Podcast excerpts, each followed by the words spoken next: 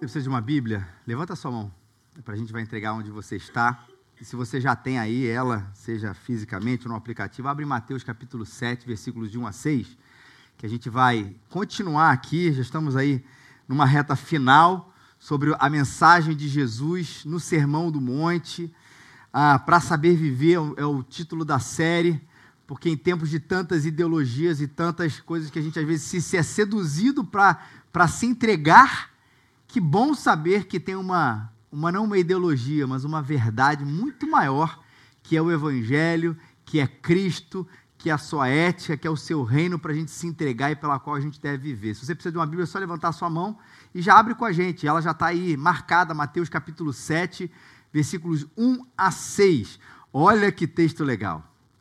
Vocês vão perceber aí na primeira frase, talvez a pessoa que nunca foi evangélica, ela diga assim: essa frase eu conheço. E é tão repetida nas redes sociais. A frase da blindagem. Vamos lá? Não julgueis. Pronto, o texto acabou aí. Vamos continuar. Não julgueis para que não sejais julgados. Porque sereis julgados pelo critério com que julgais, e sereis medidos pela medida com que medis. Porque vês o cisco no olho do teu irmão, e não reparas na trave que está no teu próprio olho? Ou como dirás a teu irmão: Deixa-me tirar o cisco do teu olho quando tu tens uma trave no teu? Hipócrita, tira primeiro a trave do olho, e então enxergarás bem para tirar o cisco do olho do teu irmão. E não deis aos cães o que é santo, nem lanceis aos porcos as vossas pérolas, para não acontecer que eles as pisem e os cães, voltando-se, vos despedacem. Eu fiz uma coisa errada. Não me julgue. Ele fez uma coisa errada. Não o julgue. Nós fizemos uma coisa errada. Não nos julguem. E o que é, afinal, de acordo com essa sociedade da suposta tolerância, esse mote, não julguem ou não julgueis tão repetido hoje, uma espécie de blindagem, da qual a gente parece que pode fazer qualquer coisa, e que no momento que qualquer tipo de confronto ele é colocado, a gente pega esse escudo protetor, essa capa super protetora de adamantium, e bota aqui e fala assim: não julgueis. E aí você se torna uma pessoa quase que impenetrável. E eu vou dizer agora o que, que a nossa cultura tem dito, ou o que, que essa cultura do não julgueis tem feito com a nossa sociedade. Mais uma vez, eu não quero dizer agora o que Jesus quer dizer com não julgueis, isso a gente vai ver daqui a pouco. Eu quero dizer o que, que a nossa cultura pegou com esse fez com esse versículo e o que, que isso transformou a nossa sociedade. Primeiro, transformou numa questão de que não há de relativismo, não há certo e não há errado. Porque afinal, a nossa cultura, mais uma vez, não é Jesus e não sou eu. A nossa cultura repete: não julgueis, porque não há certo e não há errado. O que existe é, na verdade, a história do indivíduo. Trocou-se a moralidade pela essa individualidade. E como consequência disso, já que não há certo e não há errado, gente, não há maldade. A gente precisa, na verdade, dizem hoje os apregoadores do não julgueis dessa maneira, a gente precisa o contexto, aprender o contexto da pessoa e simplesmente conhecer os seus caminhos e depois disso em tentar compreender de uma maneira global, porque na verdade o que é essa neurose da pessoa, o que é esse descaminho que ela fez, mas não é questão de certo e errado, é questão das escolhas das pessoas. E depois de compreender a história da pessoa, primeiro não há certo e errado, a história do indivíduo.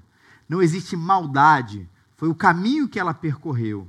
E em terceiro lugar, depois de a gente compreender a história, a gente só pode afirmar depois que foi a única coisa que a pessoa podia fazer. Porque afinal foi assim que ela aprendeu. Afinal, foi assim o seu contexto. Afinal, foram assim os seus pais. Afinal, foi assim a sua comunidade. Afinal, foi assim a sua cultura. Então, a cultura do não-judeu tem promovido esse tipo de coisa. E acima dessa narrativa, constrói-se uma sociedade, primeiramente, sem valores. O que vale é o momento. Indivíduos intocáveis. Porque assume-se, presume-se, na verdade, de que eles fizeram o que fizeram por um motivo absolutamente compreensível. E já que não há valores, a gente não pode tocar nos indivíduos, porque na verdade tudo que aconteceu é fruto da sua história pessoal, não existia outra maneira dele fazer as coisas. E principalmente, já, já adiantei isso um pouco agora nessa última fala minha, a substituição da maldade pela neurose. Ou seja, o indivíduo não é mau, ele é descompensado. Ele não fez o que fez, não por maldade, mas foi a única maneira que ele aprendeu. Ao invés de uh, olhar intenções que precisam ser vistas, a nossa sociedade tem nessa narrativa construída, na verdade, somente circunstâncias. E o que é interessante é que quem perde nessa história toda é o eu. Porque nós viramos, todos nós, a partir dessa narrativa, dessa construção da cultura, nós nos vivemos desresponsabilizados sobre a nossa história. Porque sou o que sou, por causa da casa em que eu nasci, do país em que eu nasci, das histórias, dos meus traumas, etc, etc, etc. E por isso respondo na maneira cristã a gente está falando, respondo de maneira má, mas não na maneira como as pessoas veem. Porque é o único caminho que eu aprendi, e por favor, não me toquem, porque eu não tinha, eu não conhecia outra história. E uma sociedade como essa, quero dizer para vocês, ela não se sustenta. E a gente não precisa falar nem do coletivo. Uma sociedade assim não se sustenta. A gente pode falar do indivíduo. Porque a gente costuma tratar as coisas dessa maneira. Essa foi a história do indivíduo. Mas isso não é maldade, foi aquilo que ele aprendeu, não há maldade. Tudo isso, a gente sustenta as coisas dessa maneira um pouco quando a gente fala da sociedade. O que eu quero dizer com isso? Tudo quando a gente fala no coletivo, a gente tende a se despersonalizar e se desresponsabilizar em cima da coisa, é o todo. O problema acontece quando ele bate na nossa porta. E aí a gente começa a perceber que nós mesmos não sustentamos essa sociedade ou essa cultura dessa suposta tolerância do não-judez. A gente não aguenta esse negócio quando bate na nossa porta. Ou seja, a gente sustenta a tolerância na relação eles e eles, ou na relação o outro com o outro. Aí a gente consegue é, é, é, reafirmar essa narrativa. Ou seja, eu compreendo a injustiça dele com ele. Eu compreendo a injustiça do outro com o outro. E qual é a injustiça que eu não compreendo? A injustiça dele comigo. Eu não compreendo a injustiça do, do outro comigo. Essa aí eu faço os meus julgamentos. Essa, na verdade, eu quero retribuição. Nessa, a gente diz: alguma coisa precisa acontecer, porque esse mundo está de cabeça para baixo. Porque quando bate isso perto de nós, a gente começa a compreender que, de fato, a gente precisa exercer um juízo de certo e de que é errado. E mesmo que você diga que isso não é necessário, que a gente precisa caminhar em relação a essa essa cultura do não julgueis, eu quero dizer para você que mesmo que você acredite que isso é com você, não, do outro comigo eu também quero que seja assim. Vou dizer para você que não vai dar certo isso a um longo, médio e até curto prazo. E a gente começa a entender aqui o que, que é, o que, que não é não julgar. E vamos entender um pouquinho o que Jesus quis dizer com isso. É importante distinguir né, o, que, é, o que, é não julgar e o que, que não é o não julgar. Né? Jesus, no próprio Sermão do Monte, ele está estabelecendo, e a gente vai ver isso nas próximas duas semanas, ele está estabelecendo questões éticas de certo e de errado. Uma pergunta para você: como fazer isso sem julgar? Você não precisa ir longe. Se você olhar um pouquinho embaixo da sua Bíblia, capítulo 15 e 16, cuidado com os falsos profetas. Capítulo não, versículos 15 e 16 do próprio capítulo 7. Cuidado com os falsos profetas que vêm a vós disfarçados em pele de ovelha, mas interiormente são lobos devoradores. Pelos frutos os por acaso colhem-se uvas dos espinheiros ou figos de plantas com espinhos? Como eu vou fazer isso sem julgar? Jesus está me dizendo: cuidado com os falsos profetas. É para eu avaliar se existe um falso profeta ou um verdadeiro profeta. Eu tenho que avaliar, eu tenho que julgar se ele é um lobo em pele de ovelha ou se ele, na verdade, é um pastor de verdade ou uma ovelha em pele de ovelha de verdade, ou são lobos devoradores. É necessário que eu exerça juízo em cima dessas questões. E Jesus ainda fala assim: como é que você vai conhecer essas coisas? Pelos frutos os conhecereis. Então eu tenho que olhar para o indivíduo, que é uma árvore, que é essa analogia de Jesus, e descobrir se ele está dizendo que ele é uma, uma videira, eu tenho que ver uva aqui. Se ele está dizendo que ele é uma macieira, eu tenho que ver maçãs aqui. Mas se ele está dizendo que é uma videira e tem espinhos, eu tenho que descobrir, existe alguma coisa errada, definir, descobrir e definir, tem alguma coisa errada com essa árvore. Isso não é julgamento, gente? E quem está chamando a gente para fazer isso? Jesus. João 7, 24. Olha o que, que Jesus diz. Não julgueis pela aparência. Ufa! Não julgueis. E ele continua. Mas julgai de maneira justa. Não julgueis pela aparência, mas julgai no imperativo. Julgai de maneira justa. O que Jesus está suprimindo aqui, nesse versículo João 7, 24, é aquela ideia de que a gente realmente precisa olhar e fazer uma avaliação por aquilo que a gente vê. E aí tem milhões de aplicações da qual a gente vai fugir aqui nesse momento, que não é o, o, o centro dessa mensagem aqui. Mas o fato é que Jesus está dizendo, não é pela aparência, mas julguem. Avalie a situação para ver se as pessoas estão fazendo as coisas de maneira correta. E Paulo, 1 Tessalonicenses capítulo 5, também nos chama a avaliar todas as coisas. Não desprezei as profecias, mas examinando tudo, conservai o que é bom. Não despreza as profecias, está vindo um monte de coisa ali acontecendo.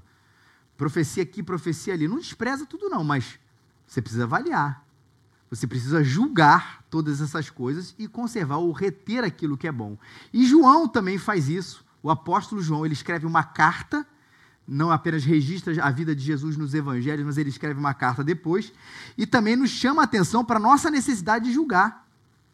Amados, não creiam em qualquer espírito, mas examinem os espíritos para ver se eles procedem de Deus, porque muitos falsos profetas têm saído pelo mundo. Já falar que daqui a pouco o que é julgar, tá bom? O que, na verdade, o que Jesus está querendo dizer com não julgueis. Mas todos esses versículos são importantes para que a gente não fique aí de inocente na história toda, como se a gente tivesse que suprimir todo e qualquer juízo para avaliar as coisas. Porque é assim que a sociedade, a nossa cultura tem se formado, infelizmente, sem esse julgamento necessário. E qual é a, por que, que é importante a gente avaliar a, a, o julgar? Primeiro, porque o evangelho está sendo envergonhado por causa da má interpretação desse versículo. E aí eu quero que eu falar aqui para os de casa, para a igreja. Os pregadores ensinam mentiras, eles roubam pessoas, eles falam heresias, e quando a gente aponta alguma coisa, vem sempre alguém, especialmente em rede social, para escrever isso. Não julgueis. E se tem uma coisa que é muito clara na Bíblia, muito clara sobre a aplicação do julgamento, tem a ver com falso profeta. E aí não tem jeito, meu querido. Você precisa avaliar e dizer: isto é heresia. Isso não vem de Deus. Isso não é o Evangelho Isso não tem respaldo na palavra de Deus. E simplesmente a gente ficar ali de maneira passiva e falar assim, com aquela desculpa esfarrapada e quase criminosa. Ah, mas pelo menos eles estão fazendo alguma coisa. Sabe o que isso me parece? A cultura do rouba mais faz. Lembra disso? Um famoso político da cidade de São Paulo, conhecido por isso, que fez uma escola em relação a esse assunto. Não, o Maluf, pode falar o nome, não tem problema não, né? Eu não poderia falar o nome dele em muitos países no mundo, porque ele é procurado, mas no Brasil ele é um santo. Ainda não foi procurado, né? ou não sei se isso mudou recentemente. Mas ele não pode pisar em uns outros países, mas no Brasil ele pode ficar. Voltando aqui ao assunto. A cultura do rouba mais faz, aí preconizada ou, ou, ou colocada como slogan na vida do Maluf. A gente transferiu isso para a igreja. Cara, eles falam heresia, eles, eles, eles distorcem um monte de coisa do evangelho. A gente sabe que aquilo ali é lavagem de dinheiro, mas, cara, eles estão construindo um hospital. Ah, mas eles estão tirando pessoas das drogas. Ah, mas pelo menos a pessoa para de ir lá, de fazer aquilo, para de, de, de bater na família, e pelo menos ela está lá na igreja. E aí a gente blinda essas, essas seitas ou, essas, esses falsos profetas por causa de algum benefício que de fato a gente não está negando, eles acabam trazendo ali, primeiro, porque Deus é misericordioso, e porque se um bandido construir um hospital, meu irmão, vai continuar abençoando pessoas. Não tem jeito, o hospital é bom, se estiver ali bem gerido. Vai curar pessoas, vai tratar de pessoas, seja quem for que construiu. Mas a lógica da gente não pode ser essa. Poxa, é tudo errado, mas está fazendo alguma coisa, a gente aprova e chancela e diz: não julguem, pelo menos o evangelho ali está crescendo dessa maneira. E às vezes, tem escondido com essa frase, gente, tem um pouco também a história de que o, o julgamento vai vir de Deus. Deixa eles fazerem, não vamos falar nada não, porque Deus, eles vão se ver com Deus. Espera aí, não é assim não. Primeiro que eles podem se ver e devem se ver com a justiça de, humana aqui também, até porque ela é instituída por Deus. E em segundo, quem é, quem é, as, quem serão as pessoas que vão olhar para certos falsos profetas e dizer o que eles estão dizendo, se é certo ou se é errado são as pessoas que conhecem o Evangelho ou as pessoas que não conhecem o Evangelho? São as pessoas que conhecem o Evangelho. Ou seja, essa responsabilidade cai sobre nós, sobre a igreja de Jesus. Então não tem a ver apenas com dizer assim, não, eles vão se, se ver com Deus. Não, cabe a mim, cabe a mim julgar e avaliar e dizer que está completamente fora do Evangelho.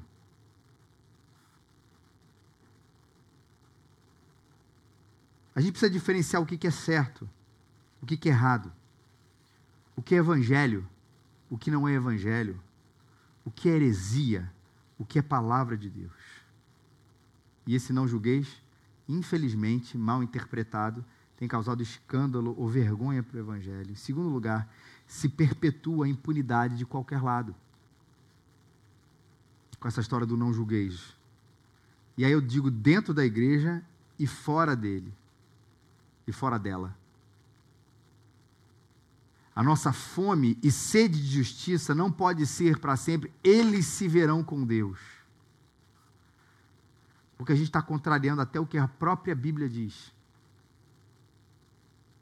Se todo cristão fosse dizer assim, ó, tudo que está acontecendo de errado no mundo, o nosso dever é, é fazer o certo e orar para que Deus, na, na, no porvir, ou quando eles morrerem, se ver diante do julgamento, a gente vai estar contrariando o que, que Romanos 13 diz. Olha o que a palavra de Deus diz para a gente. Porque os governantes não são motivo de temor para os que querem fazer o bem, mas sim para os que fazem o mal. Não quer temer a autoridade? Faz o bem e receberás o louvor dela. Né? Aí pegar esse versículo e falar: quem não deve, não teme. Que é basicamente isso que Paulo está dizendo assim, cara, você não tem medo, pode, pode investigar minha vida, pode investigar minhas contas, tranquilamente, fique à vontade, eu não tenho que temer nenhuma, não tenho que temer nenhuma autoridade, porque é o que a gente está caminhando de maneira correta. Mas a Bíblia ainda nos diz, porque ela, a autoridade, é serva de Deus para o teu bem. Mas se fizeres o mal, teme, pois não é sem razão que ela traz espada, pois ela é serva de Deus e agente de punição, de ira contra quem pratica o mal. agente de punição, de ira contra quem pratica o mal. Então, quando a gente faz e a gente se isenta na posição como cristãos e não quer participar, e aí eu estou querendo sair um pouquinho até do âmbito de dentro da igreja, apesar de estar incluído também, mas de fora da igreja, e participar da nossa polis, da nossa cidade, e entender que o nosso papel também é de denúncia, que o nosso papel também é de amor à justiça de Deus que se concretiza também no nosso tempo, na nossa história, a gente fazendo isso, a gente está a favor da palavra de Deus, que construiu autoridades as mais diversas para que isso acontecesse. E olha só que interessante que Paulo diz: é para o nosso próprio bem. É para o nosso próprio bem. Isso está tão claro no nosso país, não está, gente? Ah, ele roubou, ele vai se ver com Deus. Ele vai se ver com Deus, eu não tenho a menor dúvida disso, mas o que a gente quer dizer é que aqueles 10 milhões roubados estão fazendo mal para a gente hoje. Como se a gente se isentasse disso. Não, ele roubou os 10 milhões, tem a ver 10, 20 bilhões, seja lá que cifra você queira colocar aí. Isso tem a ver dele com. Não, isso tem a ver comigo, isso tem a ver, a gente tem visto tanto isso, tem a ver com o hospital, isso tem a ver com escola, isso tem a ver com segurança, isso tem a ver com sensação de impunidade, isso tem a ver com instituições, seja lá o que for, que poderia, isso tem a ver com o nosso bem. E Paulo diz que eles que o Estado, ou que o governo, ou que as autoridades foram colocadas justamente para ser espada, agente de punição de ira contra quem pratica o mal.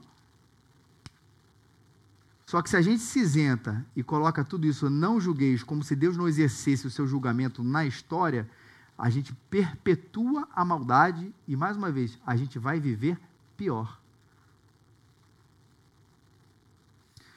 Agora que eu acho que você já foi convencido que pode julgar,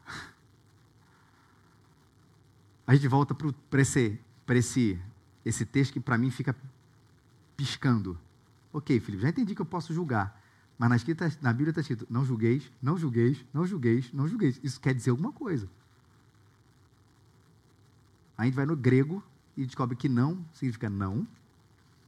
E julgueis significa julgueis. Não tem saída. Não, aquele não não está no original. Na verdade é julgueis. Não, está escrito não julgueis. E o pior, ou melhor, é que isso não está escrito apenas por Jesus. A Bíblia está cheia dessa expressão. Irmãos, não falem mal uns dos outros. Um texto fácil da gente obedecer, né? Tiago 4, de 11 a 12. Quem fala contra o seu irmão, ou julga o seu irmão, fala contra a lei e a julga. Quando você julga a lei, não a está cumprindo, mas está agindo como juiz, apenas um legislador e juiz, aquele que pode salvar e destruir. Mas quem é você para julgar o seu próximo. Tiago, irmão de Jesus, não julgueis.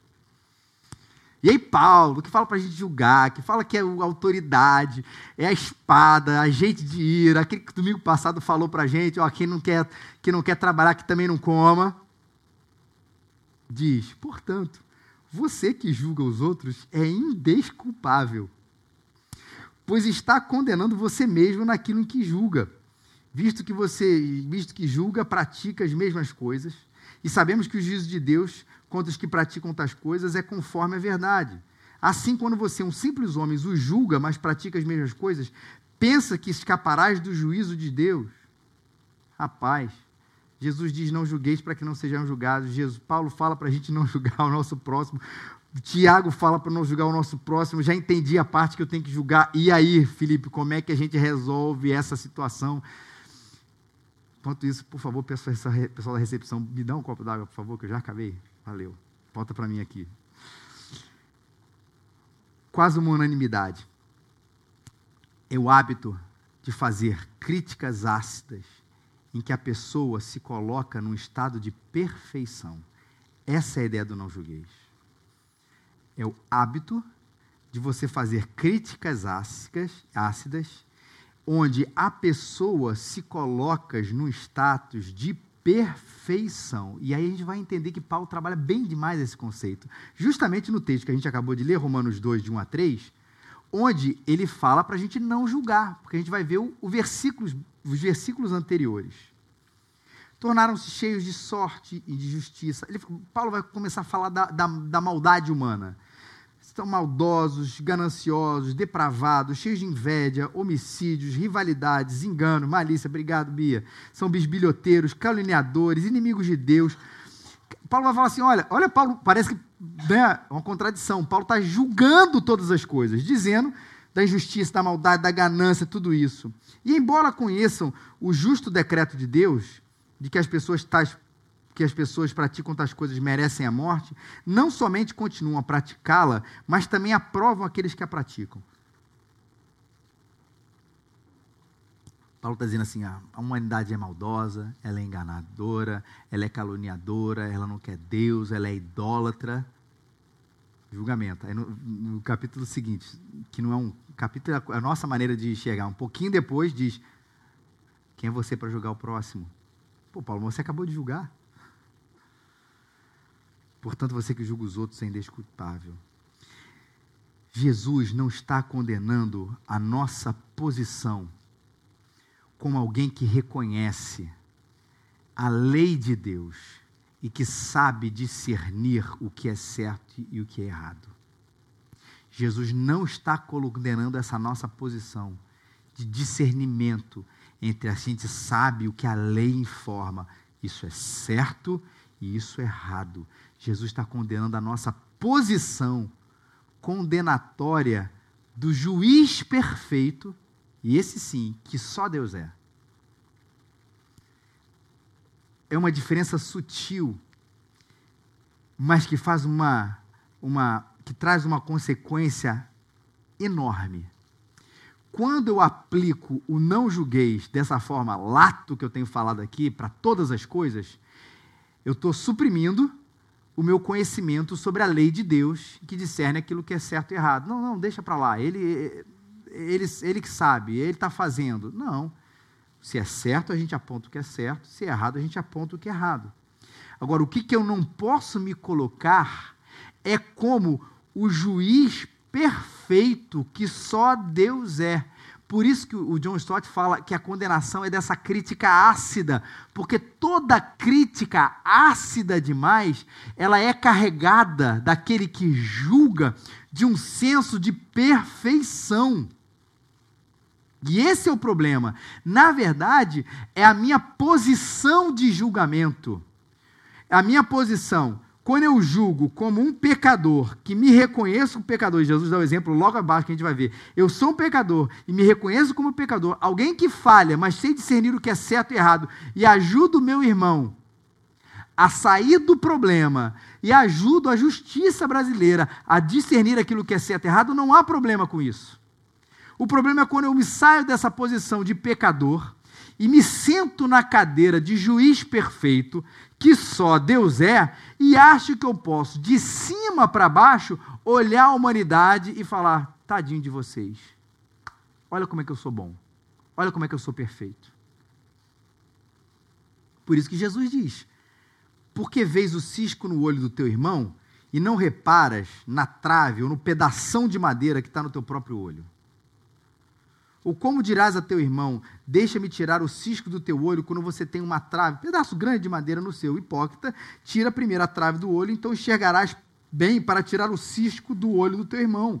Se você coloca numa posição de superioridade, com aquele tom condenatório, você vai falar com o seu irmão e você não será ouvido.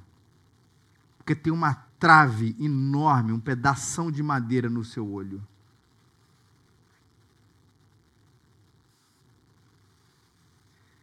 E o que, que essa atitude tem como consequência quando a gente faz as coisas dessa maneira? Primeiro, a hipercrítica, e a gente vai chamar assim dessa maneira agora, a hipercrítica, ela enfraquece quem recebe.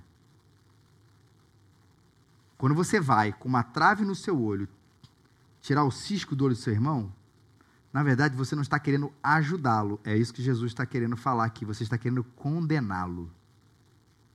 E a hipercrítica enfraquece quem recebe, porque você não colabora para construir. Você colabora para chamar atenção. Você não quer fazer o outro crescer. Você só quer se parecer maior diante do outro e por isso você aponta, olha só quanto erro tem aqui, porque afinal eu sou bom e mal você sabe o tamanho da trave que está no seu olho. Você não está ajudando nem ele e na verdade nem a você mesmo. A hipercrítica, além de enfraquecer quem recebe, porque na verdade tem esse, esse juízo condenatório, essa coisa de perfeição, de você não vai conseguir fazer absolutamente nada porque santo sou eu, ela também fortalece o senso de justiça própria, que é um grande pecado na Bíblia. Será que a gente pode falar grande pecado? Mas por que eu chamo de grande pecado? Porque ela me afasta de fato do que é o Evangelho. A gente começou, e não foi por acaso, lendo um texto lá de Timóteo. Começamos o nosso culto aqui, lendo o texto de Timóteo, onde Paulo, onde Paulo deixa muito claro que a gente chega na presença de Deus não por causa das nossas boas obras, mas por causa da graça de Deus. Quando eu abandono essa história, vamos usar a palavra da moda que tenho usado aqui, é quando eu abandono essa narrativa do Evangelho, eu tenho que entrar na narrativa da justiça própria. Ou seja, é a famosa religiosidade. Eu sou bom e por isso me chego diante de Deus. E é uma pena que a minha igreja não acompanhe a minha bondade e a minha santidade. Eu sou o juiz perfeito. E com isso, eu cada vez mais me afasto de Jesus. Porque eu estou colocando a minha relação com Deus baseada naquilo que eu sou, naquilo que eu faço. E isso é exatamente o oposto do que Jesus veio fazer com a gente. O que Jesus veio fazer com a gente na cruz é dizer assim: você é um pecador, quero te mostrar que você é um pecador. Não para te deixar lá embaixo, não para te julgar, mas inclusive para te livrar do julgamento. Você é um pecador. E você, por seus próprios esforços, pelo próprio mérito, não vai conseguir chegar até Deus. Você não vai construir uma torre de bondade, você não vai construir uma torre de boas ações, uma torre de caráter, e vai falar, pô, subi essa escada, agora eu estou aqui pertinho, toquei em Jesus, toquei em Deus. Não há, não há nada que a gente possa fazer para chegar a isso. E justamente o que Cristo veio fazer com a gente é derrubar esse senso da gente, mostrar para a gente o quanto a gente é pecador, mas para mostrar para a gente o tamanho da sua graça. Paulo tem uma expressão muito bonita, onde abundou o pecado, superabundou a graça. Onde teve muito pecado, a graça sempre consegue cobrir o tamanho do, do, do rombo do seu pecado. Tamanho aí da tua dívida. Se ela é grande, a graça de Deus é ainda maior. Se ela aumentou, a graça de Deus ainda é maior. Não tem, não tem. E aí a gente poderia ficar a manhã inteira usando maior, maior, maior, infinito. Se pecado é infinito, o outro é infinito ao quadrado e etc, etc, etc. Não tem mais o que a gente falar. E Cristo fez isso com a gente. Me colocou, me tirou da posição de pecador e me botou na posição de pecador perdoado. Mas eu continuo sabendo quem eu sou. E quando eu vivo falando mal do outro, condenando ele um tempo inteiro, e essa ideia do julgar, eu me sinto mais santo.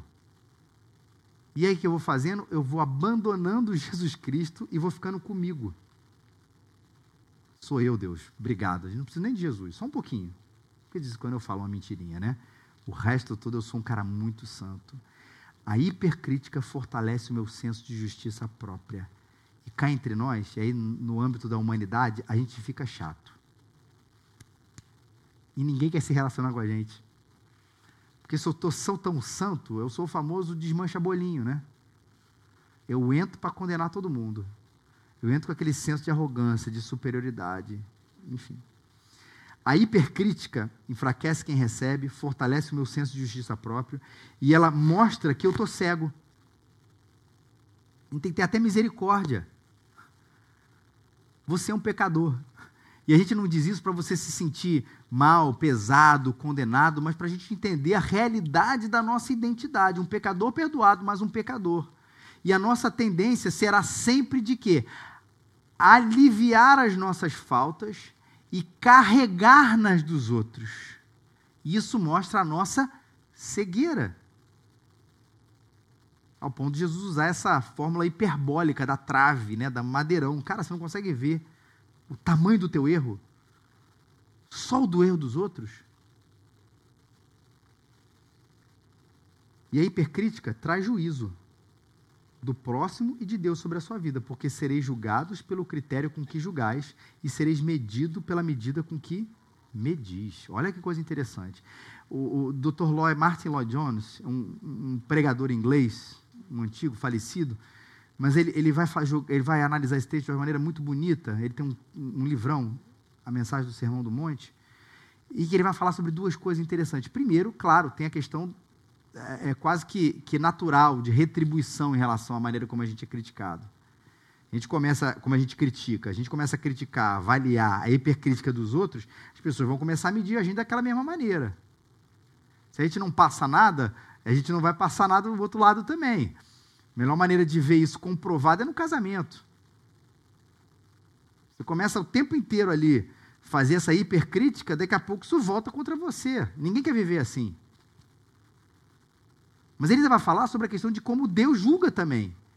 Ele vai distinguir entre o julgamento final, ele falou que não é o que está em voga aqui, e o julgamento que Deus dá na história.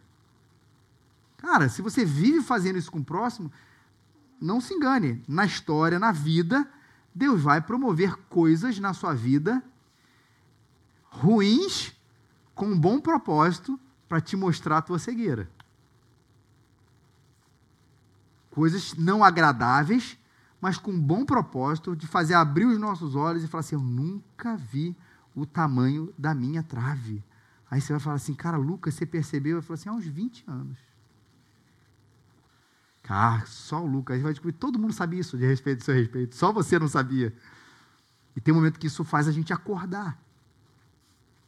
Ela traz o juízo do próximo e também o de Deus para a nossa vida, aí sim também para a nossa redenção, para a nossa transformação, para a nossa santificação, para parar de acontecer isso. Quantas pessoas você não conhece que eram, que tinham talvez esse essa atitude hipercrítica o tempo inteiro, ácida, de superioridade, e um dia a vida, que não é vida, né? Deus deu uma rasteira e a pessoa ficou pianinho. Quando a pessoa fica pianinho, não quer dizer que agora o errado virou certo e o certo virou errado ou não existe mais errado. Não, mas a gente tem muito mais misericórdia, compaixão, senso de igualdade e não de superioridade quando eu ajudo o meu próximo a perceber o seu erro a partir de uma avaliação do que é certo e do que é errado. Cara, isso está errado na sua vida. Quem é você para me julgar? Cara, eu não sou ninguém. Eu sou um pecador como você. Mas isso está errado, cara. Você ajuda a pessoa quando faz isso. Coração, a misericórdia, ela é sentida pelo outro. O senso de igualdade, de hombridade, nesse sentido do ombro mesmo, ele é sentido pelo outro. Quando a gente, em amor, consegue dizer as coisas para as pessoas.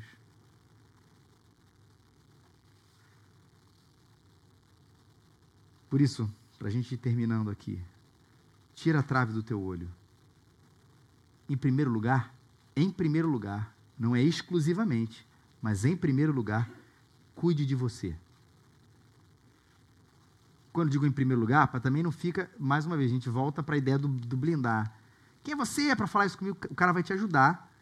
Ele tem um segundo lugar. Em primeiro lugar, ele cuida dele, de fato, da minha responsabilidade diante de Deus, dos meus pecados. Mas nós temos uma responsabilidade como igreja de cuidar dos nossos irmãos. E cuidar dos nossos irmãos tem a ver, sim, com ajudá-los a enfrentar e a perceber certos pecados. E quando a gente vai e confronta num lugar de igualdade, a gente está ajudando. Mas em primeiro lugar, em primeiro lugar, a gente cuidar da gente, pedir perdão pelos meus pecados, pedir para Deus mudar o meu coração, pedir para Deus me fazer perceber os meus erros e para a gente não cair naquele farisaísmo que só consegue perceber, Jesus deixou isso muito claro no Sermão do Monte, que só consegue perceber os erros é, é, realizados visivelmente ou concretizados. Quando a gente sai da, da, da adolescência espiritual, a gente vai percebendo que a gente é muito mais culpado pelas nossas intenções do que pelas ações. Não é verdade? Na adolescência espiritual, a gente até se orgulha Caramba, olha quanta coisa eu não faço. Que bom. Mas depois você vai amadurecendo e vai assim, é verdade, quanta coisa eu não faço. Ah, Silma, quanta coisa eu quero fazer. Quantas coisas ruins eu quero fazer. E isso, Senhor, tira essa trave do meu olho. Não abandone o juízo que discerne o certo e o errado, seu e do seu irmão. Não deixe essa onda do não julgueis fazer com que você fique alheio, inocente, tolo ao que é certo e ao que é errado, seu e do seu irmão, porque não é isso que a Bíblia nos chama para fazer e avaliar. Em terceiro lugar, não abandone o Evangelho. Ele diz que a tua relação com Deus não é por sua causa, é por causa de Jesus. Ele diz que você não mereceu nada, que ele fez tudo. Ele diz que você não é o santo. Jesus é o santo que tem santificado em você, que ele não te salvou porque você era bom, mas você foi salvo pelo amor de Jesus. E um dos claras evidências de que isso foi abandonado é aquilo que eu falei, ah, quando a gente senta na cadeira do juiz e vai fazendo isso com todas as pessoas, a gente abandonou o evangelho, não abandone isso não continue vindo todas as vezes para a igreja e na sua, na sua vida devocional, na sua casa lendo a Bíblia, como um pecador arrependido. Senhor, obrigado pela tua misericórdia que me fez estar aqui. Não fazer como o, o, a história que Jesus conta, daquele homem que batia no peito, Senhor, obrigado. E ele orava, mas ele dizia obrigado, porque eu não sou como esse publicano aqui batia no peito, se orgulhava da sua, da sua correção, da sua santidade, e ainda olhava para o outro com esse olhar e falava assim: Obrigado, porque eu não sou como esse homem. E esse homem, o publicano, Jesus conta, um pecador, uma pessoa que percebia os seus erros, falava assim: Senhor, se propício a mim, tem misericórdia de mim, pecador. Jesus diz: qual dos dois saiu justificado? Ou qual das duas orações realmente foi escutada, ouvida nessa expressão? É do homem que disse isso. E é assim que a gente chega na presença de Deus, não abandonando o Evangelho. E saiba que o Evangelho é a pérola e os porcos são porcos. Porque tem um versículozinho aí que ficou, parece que foi jogado aí, né? Para a gente não dar a pérola aos porcos. Não deis aos cães o que é santo, mas nem lanceis aos porcos as vossas pérolas, para não acontecer que eles as pisem e os cães, voltando-se, vos despedacem. O que Jesus quer dizer com isso? Primeiro, a preservação do que, que é, é, é que o Evangelho, a afirmação de que o Evangelho é essa, essa pérola, o Evangelho é aquilo que é santo. E aí eu tenho duas aplicações aqui, gente. A primeira delas, que acho que tem a ver com o contexto imediato daquilo que Jesus está dizendo, não repreendas o zombador para que ele não te odeie. Repreende o sábio, pois ele te amará.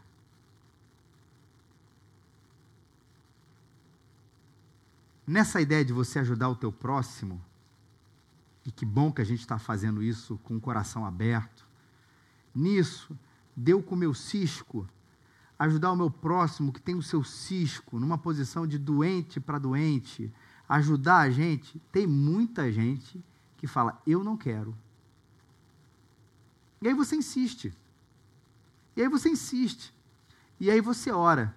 Mas tem um momento onde a gente precisa aplicar esse versículo. De não dar aos cães o que é santo e nem aos porcos as vossas pérolas. Porque eles vão pegar tudo aquilo que a gente faz e desprezar. É óbvio, gente, por favor, que isso não é a primeira vez. Quantas, Felipe? Não, 13, noite de lua cheia, depois de. Não tem uma fórmula para isso. Mas tem um momento onde a gente percebe que a insistência é exagerada, e eu tenho conversado isso muito com a, com a minha esposa, se mostra o que Provérbios, depois você procura na sua Bíblia, o Provérbios chama do tolo. É o cara que você vai, fala, fala, fala, fala, ele não quer ouvir. Ele não quer ouvir. Não adianta, você pode orar, continua orando para que Deus, de uma maneira quase como fez com Paulo, faça ele cair do cavalo e ouço uma voz celestial. E Deus pode fazer todas essas coisas, não estou nem sendo irônico, não, Ele pode fazer essas coisas, mas naquilo que você já distribuiu em relação ao Evangelho, aquilo que é bom para a vida dele, Ele não quer mais. E ele não diz isso, mas ele, a atitude dele está dizendo isso. Não deis cães o que é santo, nem lancei aos porcos as vossas pérolas. Na aplicação disso e na proclamação do Evangelho também para aqueles que não conhecem a Cristo. Olha que interessante, Mateus 10, Jesus está mandando as pessoas irem para pregar o evangelho em todos os lugares, qualquer cidade ou povoado em que entrares, procurar saber quem nela é digno e hospedai-vos até que ele vos retireis. E diz: ao entrar na casa, saudem, saúdem. Se a casa for digna, que a vossa paz venha sobre elas, mas se não for digna, que retorne para vós a vossa paz. E se ninguém vos receber nem ouvir as vossas palavras, sacode o pó dos pés, sai daquela cidade ou daquela casa ou daquela cidade. Em verdade vos digo que no dia do juízo haverá menos rigor para a terra de Sodoma e Gomorra do que para aquela cidade. Eu vos envio como ovelhas no meio de lobos, portanto, sede astutos como as serpentes e sem malícia como as pombas. Então, tanto na edificação das pessoas, mas também no momento da pregação do Evangelho, onde aquilo ali está claramente rejeitado, não fique insistindo na pérola para o porco que vai rejeitar. Ore. E Deus talvez vai discernir um novo momento onde você possa de novo lançar e aquele porco deixou de ser porco e passou a ser uma bela mulher que vai receber aquelas pérolas. Ou um coração novo para receber aquilo que é santo. Mas Jesus mesmo disse: quando andar pelas cidades, vai ter cidade que não vai querer te ouvir. A gente diz isso muito em plantação de igreja, gente. Em alguns lugares, aplicando isso aqui para plantação, em alguns lugares parece que você abriu uma porta, explode de, de pessoas. E tem lugares, aí eu digo especialmente hoje, o exemplo maior é a Europa, onde, rapaz, para você plantar uma igreja, para você construir ali uma, uma comunidade de, de número razoável de pessoas, o trabalho é infinitamente maior, infinitamente mais complexo, infinitamente mais trabalhoso e mais frustrante do ponto de vista humano do que você fazer isso, por exemplo, na América Latina, no Sudeste Asiático, na África como um todo e até na América do Norte. Tem ali um coração endurecido gente precisa orar por eles.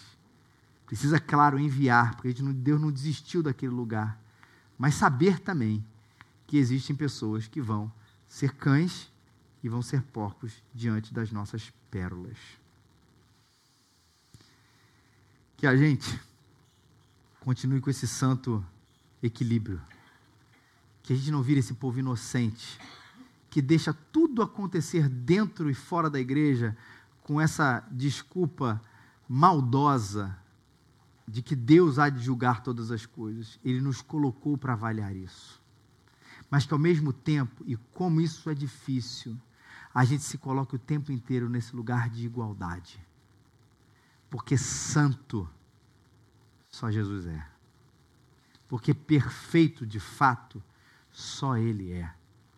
Porque o juiz de todas as coisas só Ele pode sentar naquela cadeira com perfeição. E mesmo tendo esse poder, Ele veio na nossa direção para nos salvar. E não para agora nos condenar. Que a gente consiga ser assim, para a glória do nome de Jesus. Que essas duas virtudes habitem em nós. A virtude do amor e a virtude da justiça que em nós continue a habitar o certo e o errado, e que em nós continue a habitar o amor. Assim a gente vai ser parecido com o Mestre. Que Ele nos abençoe, gente.